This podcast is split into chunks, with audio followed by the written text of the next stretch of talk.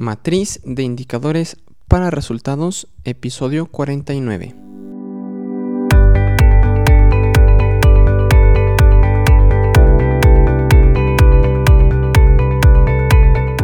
Muy buenos días a todos, bienvenidos a un episodio más del podcast de la matriz de indicadores para resultados.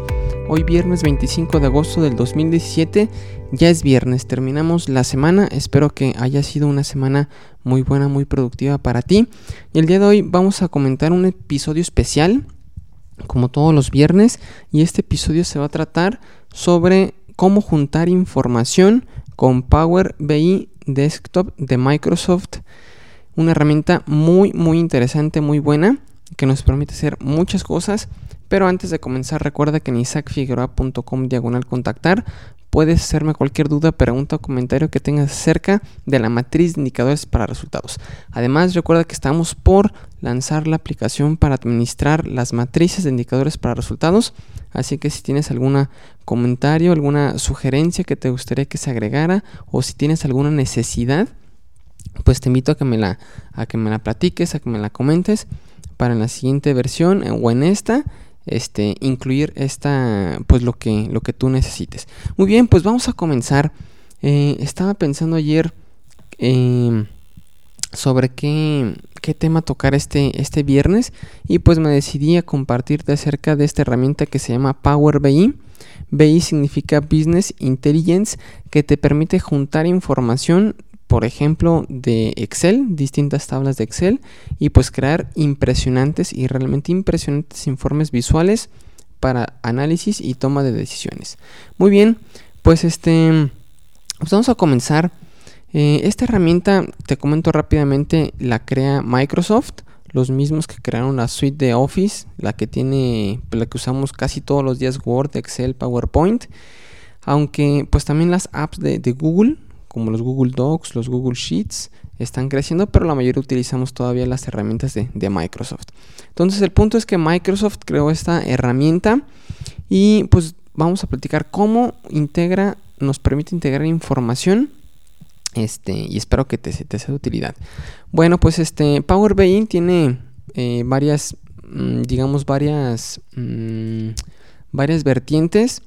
Eh, lo que recomiendo y es lo que yo uso es ir al sitio de Power BI, ah, te dejo el, enlace en las notas del programa. Y descargar la versión de Power BI Desktop para tu computadora. Y recomiendo descargarlo en la versión inglés porque mucha literatura está en pues está en ese idioma. Y luego las traducciones porque hay conceptos por ejemplo este de las de las measures o de las queries eh, entonces las traducciones pues, las traducen como este, medidas o como las queries creo que las dejan igual o las traducen como consultas, no estoy, no estoy 100% seguro. Pero el punto es que pues descargarla en Excel para, para no, no errarle en, estas, en, esto, en esta terminología. Y, y, pues aparte nos sirve para practicar el inglés. Entonces, este, la descargas, tarda un poquito, hay que tenerle paciencia, tarda un poquito, la instalas en tu computadora, en tu laptop o en tu PC y pues ya tienes ahí la herramienta, es totalmente gratuita. Bueno, hay una versión, se le conoce como, esta herramienta, se le, su modelo de negocio se le llama, se le considera como freemium, quiere decir que tiene una parte gratuita, que con la parte gratuita es más que suficiente, y hay una parte de pago que te permite hacer muchísimas más cosas, pero vamos a enfocarnos ahorita en la, en la parte gratuita. Después, el, problema con el que me enfrenté fue el siguiente, estaba armando una, una información sobre temas de, de migración, y descargué una, bueno, me, compartieron una, una, tabla del CONAPO mm, en donde viene información por municipio, la cantidad de viviendas que tiene, el grado de intensidad de migración que presenta, el índice de migración y otros datos. Que de hecho esta información estaba en PDF y yo la requerí en Excel. Entonces pues estaría de locos transcribirla toda la información, porque eran pues 46 municipios que tenemos aquí en Guanajuato, más otros 10 columnas y en cada columna un numerito con decimales, pues imagínense, me hubiera tardado muchísimas horas. Aparte pues con la posibilidad de que me equivocara, eh, de que tuviera un, error de dedo. Así que utilicé una aplicación en internet que se llama Small PDF dejo las notas, el enlace en las notas del programa, que me permitió convertir este documento, convertir la tabla de PDF a Excel y me la dejó exactamente en las columnas y en las filas. Entonces ya nada más tuve que copiar y pegar. Entonces está maravillosa esta herramienta Small PDF, te lo dejo también, porque a lo mejor también tú necesitas en alguna ocasión convertir de PDF a Excel. Entonces, pues esta aplicación y además que es gratuita, este, pues nos sirve. Aparte también tiene otras otras este, para convertir de PDF a PowerPoint, de PDF a Word, etcétera, etcétera. Entonces está, está muy bien. Bueno, entonces regresando al tema, este, ya que tenía toda la información en, Excel, este, de, lo, de, la tabla esta de, de, Conapo, hasta ahí todo estaba muy bien. Pero luego resulta que me pasaron otra tabla en Excel, la cual contenía el número de obras por municipio, la cual es generada eh, internamente por un instituto. Entonces tenía dos tablas, la del CONAPO y la tabla de, que me habían pasado de, este instituto. Entonces la pregunta era cómo, cómo logro conjuntarlas, cómo logro ah, reunir esta información. Y pues la respuesta es que lo hice con Power BI. Los pasos que seguí a grandes rasgos fueron Entras a Power BI, hay una opción de extraer información.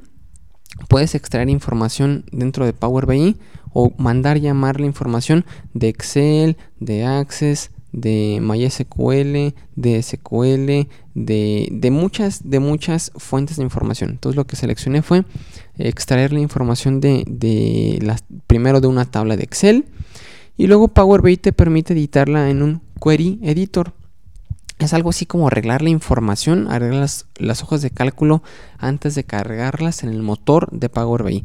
Por ejemplo, es clásico que las hojas eh, se les ponen encabezados o que tienen filas vacías o, tienen las filas que deben de ser columnas, etc.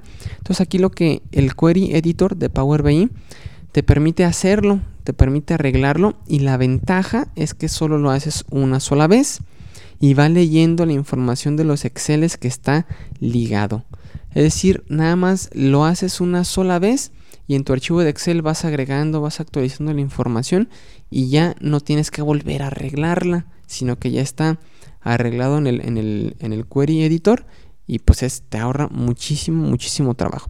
Entonces primero mandé a llamar la primera tabla, después la segunda tabla y en Power BI ya estaban cargadas las dos tablas, entonces hay una opción que te permite ver la relación entre las dos tablas. Entonces ahí debemos tener un campo llave. Un campo llave es un campo común que permite a las dos diferentes tablas comunicarse o hablarse. Y en mi caso fue la clave, fue ese, ese campo fue la clave del municipio. recordemos que por ejemplo este, la, en orden alfabético, pues em, empezamos con eh, Acámbaro, a, a, Tarjea, etcétera, etcétera. Y hay una clave 1, 2, 3, hasta el 46. Entonces es importante que en ambas tablas de Excel tengan esa clave. Porque esa va a ser lo que nos va a permitir vincular esas dos claves. Y bueno, eh, Power BI te detecta automáticamente las relaciones, si no tú se las puedes especificar. Y ya, ya teniendo las tablas vinculadas, ya están listas para ser combinadas en gráficos y en reportes. Y aquí ya utilizamos todo el poder de Power BI, toda la potencia de Power BI para generar gráficos, tablas, informes y en verdad uno se queda sorprendido por lo que puedes llegar a descubrir cuando pones información de forma visual de distintas fuentes, de distintas tablas de Excel. Es una es una es algo maravilloso, la verdad. Y bueno, este, aquí en Power BI hay gráficos de, te pueden, puedes poner gráficos de dos ejes, este, gráficas de pastel, de barras, puedes hacer un drill down, este, por ejemplo, si tenemos una, una gráfica inicial donde tienes, eh, por decir, este, los municipios que tienen grado a intensidad, que tienen mucha intensidad de migración, las que tienen alto, medio y bajo y cuánto se ha destinado en cada, en cada grupo de estos. Y después puedes hacerle clic en las de muy alto, las que tienen muy alto grado de intensidad, y puedes ver cuáles son los municipios que están en esa categoría y por municipio puedes ver el recurso y puedes darle clic en el municipio después y te metes para ver de ese monto en qué, en qué obras de qué rubro se, se, se realizaron Incluso también tiene una aplicación, una herramienta dentro de Power BI, dentro de Power BI, que te permite generar mapas. Está, está vinculado con los mapas de Bing. No sé si has escuchado de Bing. Bing es la competencia de Google, es otro buscador que es precisamente de Microsoft. Y tú le pones, por ejemplo, si en la tabla tienes este Atarjea, Cámbaro, Guanajuato, León y tienes el monto, por ejemplo, destinado a esas obras, este, lo pones en ese mapa y en el mapa te pone circulitos, ya sea más grandes o más chiquitos, con respecto al monto que se ha ejercido en ese, en ese municipio. Entonces es otra forma visual de saber, hacia simple vista, a qué municipio se le ha asignado más, más recursos, tiene más obras este, pues, asignadas. Y ¿qué más? ¿Qué más tiene el, este, este Power BI? Mm, pues a grandes rasgos es eso, es para lo que yo lo, utilicé. Te dejo, si quieres aprender a, utilizarlo, te dejo en las notas del programa un enlace de un curso ofrecido por la plataforma EDX. Es un curso gratuito. Puedes comprar un certificado para, para validar tus aptitudes una vez que termines el curso, pero si no lo quieres, pues lo haces gratuito y sin ningún problema, aprendes mucho, yo lo tomé. Lo único es que está en inglés, pero de igual forma te sirve este también sirve para que practiques el inglés. Y pues listo. Pues todo por el día de hoy. Espero que, te haya sido de utilidad. En verdad que, lo, me alegra poder compartirte estas herramientas que yo he descubierto y que me han servido. Y espero que a ti también te sirvan. Y si es así, te invito a que, a que me lo hagas saber, a que me mandes un comentario. Y también si consideras que este podcast ha sido de utilidad, te invito a que lo compartas con tus compañeros de trabajo, con tus amigos, con tus familiares. Y así poder crecer esta red y pues mejorar todos. Muchas gracias, que tengas un excelente fin de semana, que descanses y nos vemos el próximo lunes. Hasta luego. Adiós.